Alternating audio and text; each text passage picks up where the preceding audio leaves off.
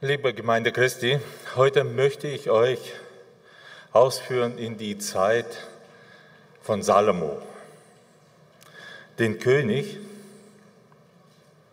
der bei Gott ein gehorsames und verständiges Herz erbetet hat. Ich lese mal kurz nicht das komplette Gebet von Salomo, sondern nur den Vers aus dem Kapitel 3. 1. Könige Kapitel 3, Vers 9.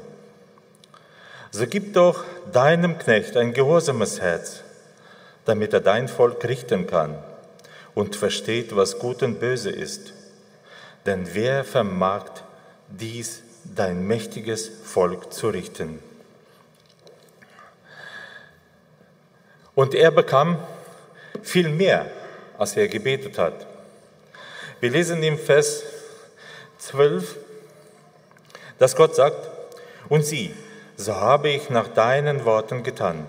Siehe, ich habe dir ein weises und verständiges Herz gebeten, gegeben, so dass deinesgleichen vor dir nicht gewesen ist und nach dir auch nicht aufkommen wird. Wir lesen hier von einem Gebet und einer Antwort aufs Gebet. Gott hat das Gebet Salomo erhört.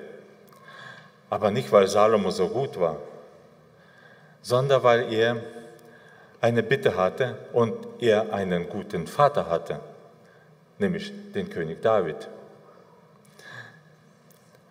Dieser Salomo erbaute dem Herrn ein Haus, den Tempel, der circa 30 Meter lang war 10 Meter breit und 15 Meter hoch, plus die Vorhalle und verschiedene Räume und Kämmern.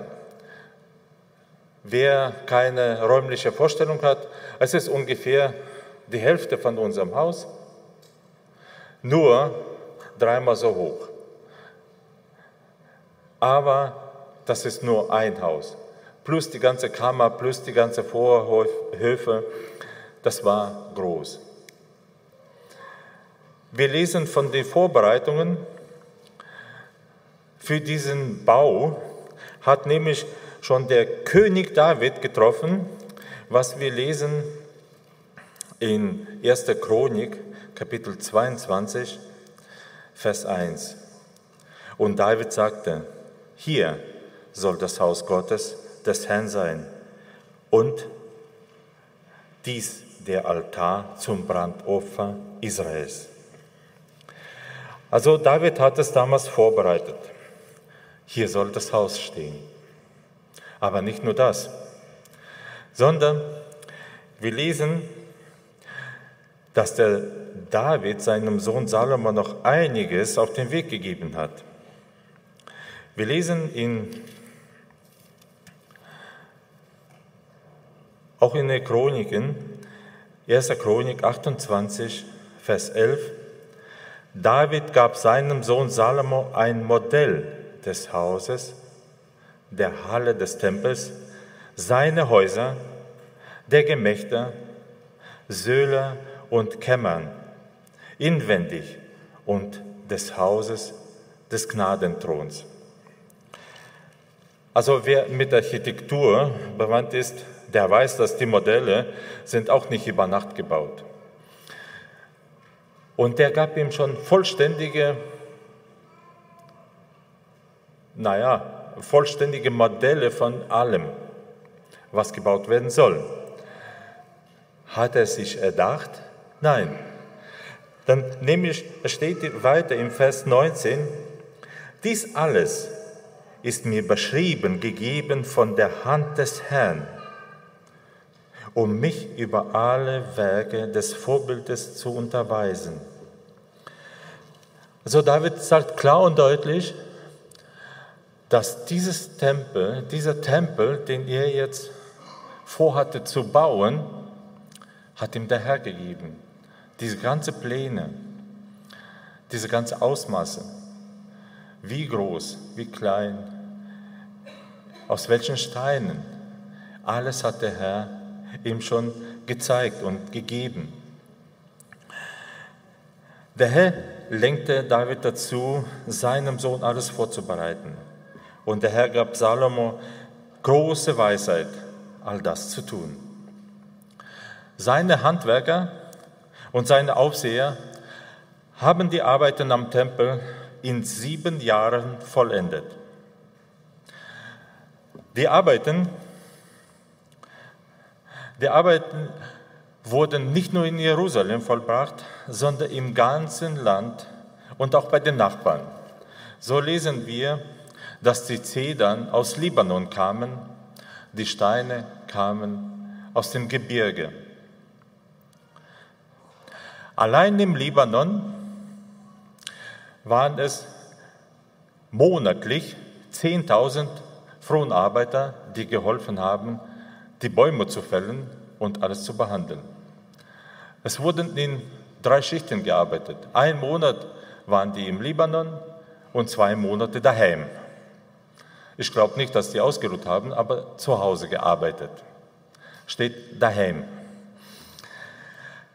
Im Gebirge waren es 70.000 Lastträger und 80.000 Steinhauer, die große und kostbare Steine gehauen haben, die für den Grund des Hauses bereitet wurden.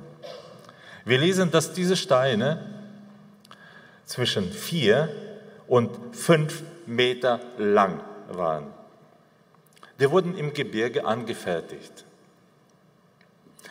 und die wurden transportiert nach Jerusalem. Und wie präzise diese ganze Arbeiten gemacht wurden, steht nämlich in 1. Könige, Kapitel 6.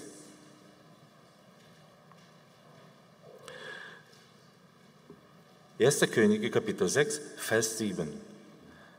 Als das Haus gebaut wurde, waren die Steine vorher fertig hergerichtet worden, so dass man im Haus weder Hammer noch Beil noch irgendein eisernes Werkzeug beim Bauen hörte.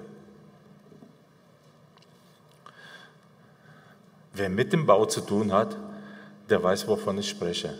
Ich war erstaunt, wo ich das erste Mal das gelesen habe. Es wurde alles so präzise gemacht.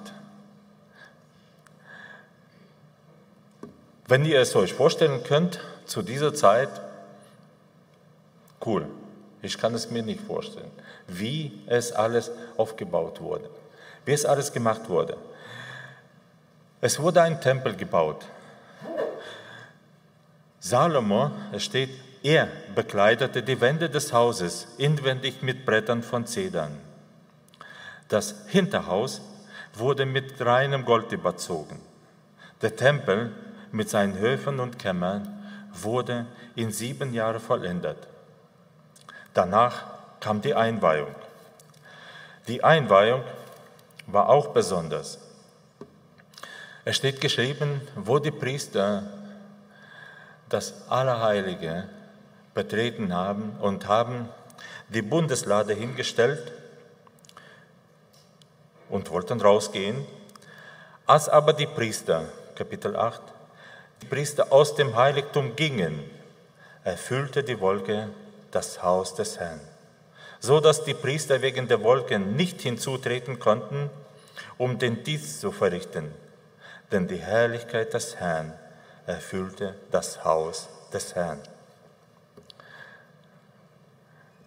Das war herrlich.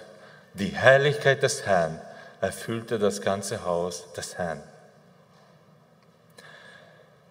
Und so herrlich wie dieser Tempel auch war, was wir uns wahrscheinlich nicht vorstellen können, David hat so viel vorbereitet, Salomo hat das so viel investiert, die ganze Nation hat mitgearbeitet. Es war ein herrlicher Tempel. Und dieser Tempel wurde zerstört. Und alle Menschen, oder fast alle, wurden in Sklaverei geführt. wegen des Ungehorsams.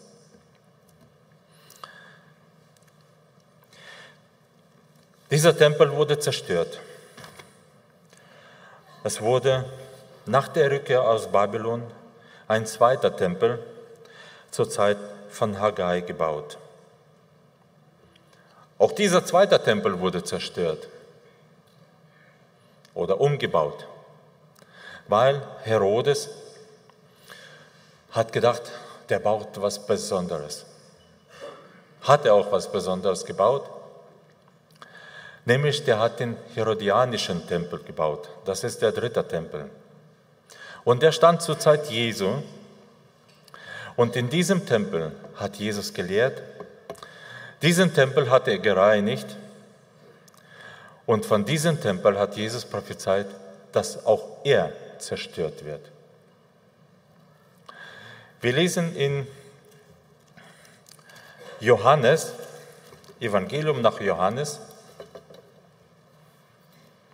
Kapitel 2, direkt nach der Reinigung des Tempels, fragten die Juden Jesus, Kapitel 2, Verse 18 bis 20. Was zeigst du uns denn für ein Zeichen, dass du das tun darfst, den Tempel reinigen? Und Jesus antwortete ihnen, brecht diesen Tempel ab und in drei Tagen werde ich ihn wieder aufbauen. Da sagten die Juden, dieser Tempel ist in 46 Jahren erbaut worden und du wirst ihn in drei Tagen aufbauen? Er aber sprach vom Tempel seines Leibes. Es ist eine klare Aussage, dass Jesus nämlich die Kraft hat. Der hat selbst gesagt, und ich werde diesen Tempel in drei Tagen aufbauen. Es ist eine klare Aussage, dass er die Kraft hat, Leben zu erschaffen, auch wenn der Körper tot ist.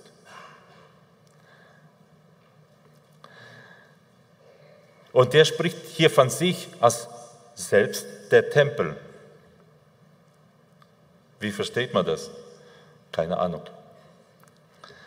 Aber ich kann nur eins sagen. Er ist nämlich der vollkommene Anbeter, vollkommener Priester und Gott in einer Person. Ohne Sünde, ohne Schuld. Er hat den Vater stets vor Augen, so wie er sagt, und er spricht, was der Vater gesagt hat. Und er tut seine Werke. Wir lesen noch von einem Tempel. in Offenbarung. In Offenbarung, wo es um Jerusalem geht, um das neue Jerusalem. Offenbarung 21, Kapitel 21, Verse 22 bis 23. Ich sah keinen Tempel darin, denn der Herr, der allmächtige Gott, ist ihr Tempel und das Lamm. Und die Stadt bedarf weder die Sonne noch des Mondes, dass sie in ihr scheinen, denn die Herrlichkeit Gottes erleuchtet sie, und ihre Leuchte ist das Lamm.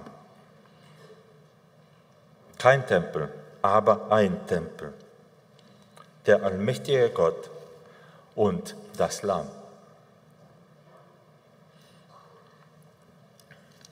Hier sehen wir die Vollkommenheit im Himmel.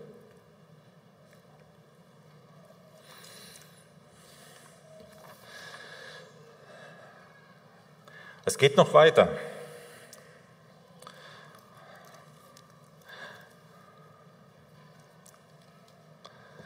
Wir lesen in Epheser 2, in Epheser 2, 19 bis 20 folgende Worte.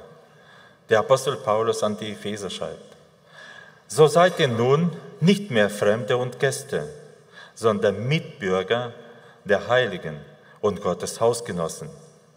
Er baut auf dem Grund der Apostel und der Propheten, wobei Jesus Christus selbst der Eckstein ist, in dem der ganze Bau ineinander gefügt wächst zu einem heiligen Tempel im Herrn, in dem auch ihr miterbaut werdet zu einer Wohnung Gottes im Geist. Hier sind wir die lebendigen Steine, aus denen ein heiliger Tempel gebaut wird. Auch wir sind wie diese Steine aus dem Gebirge in Israel nicht passend. Oder habt ihr schon fertige Steine im Gebirge gesehen, die überall passen? Nein.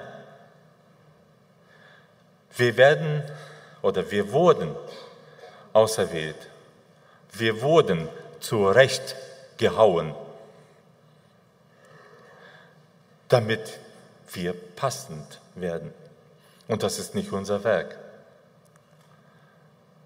Die Steine, die wurden von Steinmetzen ausgesucht.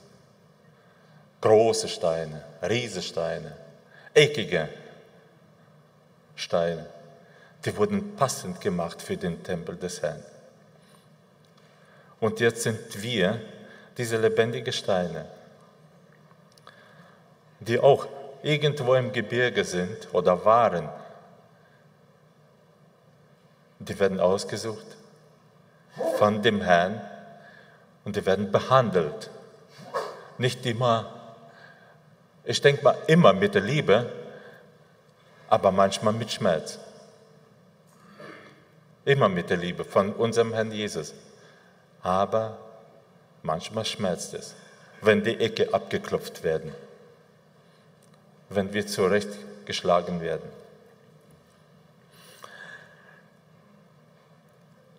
Und wir sollten passend für diesen Tempel sein. Der Bau des ersten Tempels hat sieben Jahre gedauert. Der Bau des Herodianischen Tempels hat 46 Jahre gedauert. Und der Bau dieses letzten Tempels, von dem Paulus hier spricht in Epheser, dauert unser Leben lang. Unser Leben lang. Solange wir leben, werden wir passend gemacht für diesen Tempel.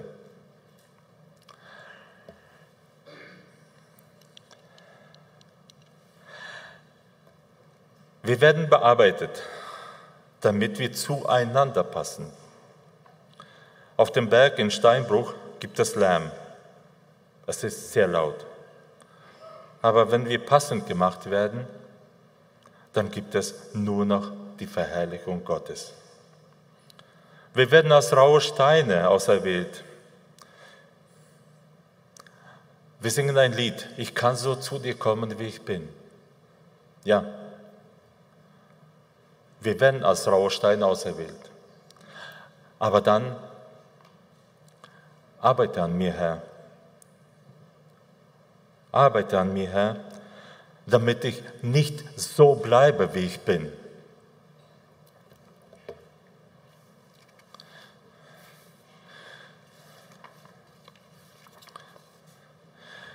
und mache mich passend. Mache mich passend zu deinem Plan, zu deinem Tempel. Auch zu den anderen deinen Kindern.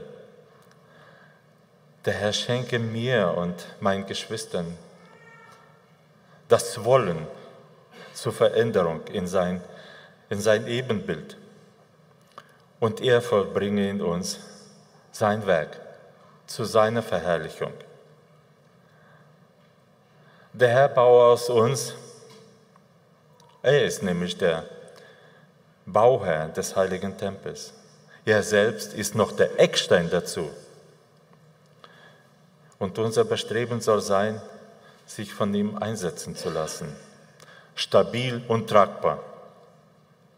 Sein in seinen Händen, passend in seinen Bauplan und in sein Werk. Ich lese nochmal Epheser Epheser Kapitel 2, Verse 19 bis 22. So seid ihr nun nicht mehr Fremde und Gäste, sondern Mitbürger der Heiligen und Gottes Hausgenossen. erbaut auf dem Grund der Apostel und der Propheten, wobei Jesus Christus selbst der Eckstein ist, in dem der ganze Bau ineinander gefügt wächst zu einem heiligen Tempel im Herrn, in dem auch ihr miterbaut werdet zu einer Wohnung Gottes im Geist.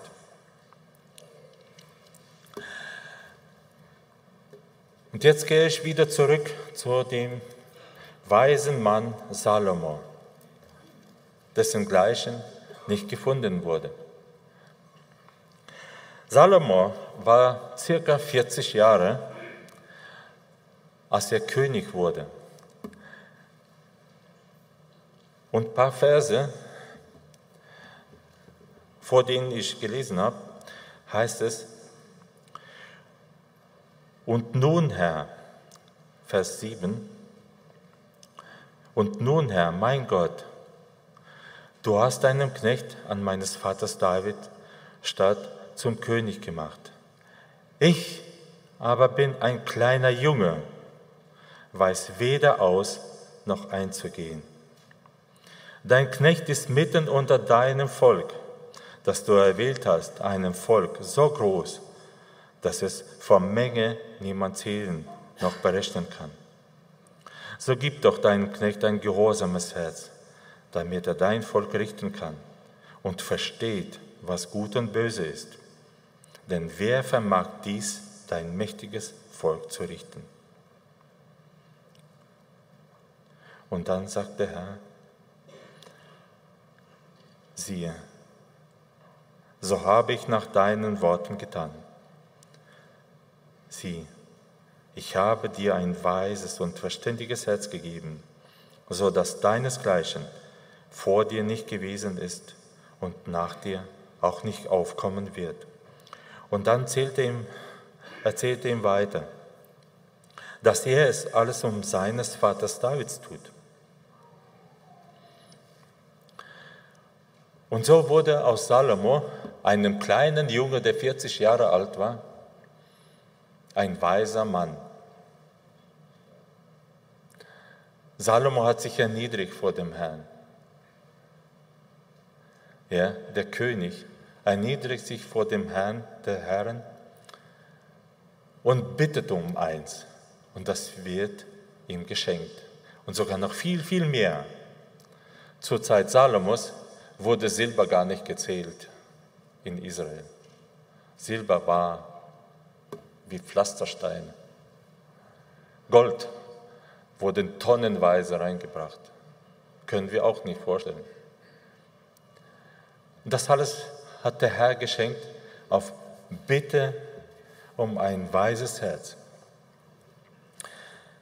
Und so ist auch bei uns. Gott erhört Gebete und Gott verändert unser Wesen, verherrlicht seinen Namen in uns und durch uns. Und diese Herzenseinstellung wünsche ich uns allen.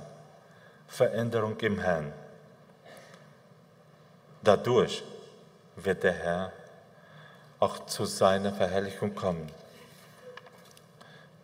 Möge der Herr uns segnen und möge der Herr aus unseren steinigen Herzen irgendwo im Gebirge Herzen machen,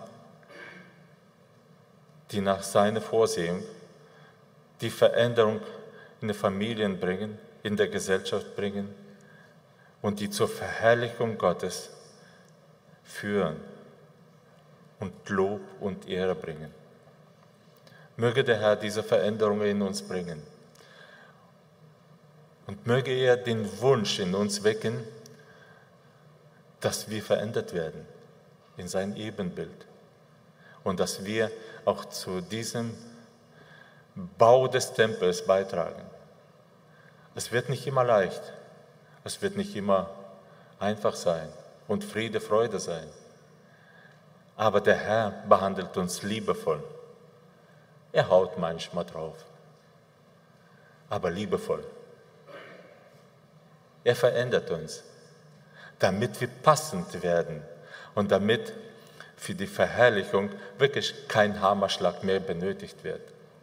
Es wird alles im Steinbruch gemacht. Dann werden wir transportiert, eingesetzt in diesem herrlichen Tempel. Dem Herr sei Lob, Preis und Ewig. Dank in alle Ewigkeit. Amen.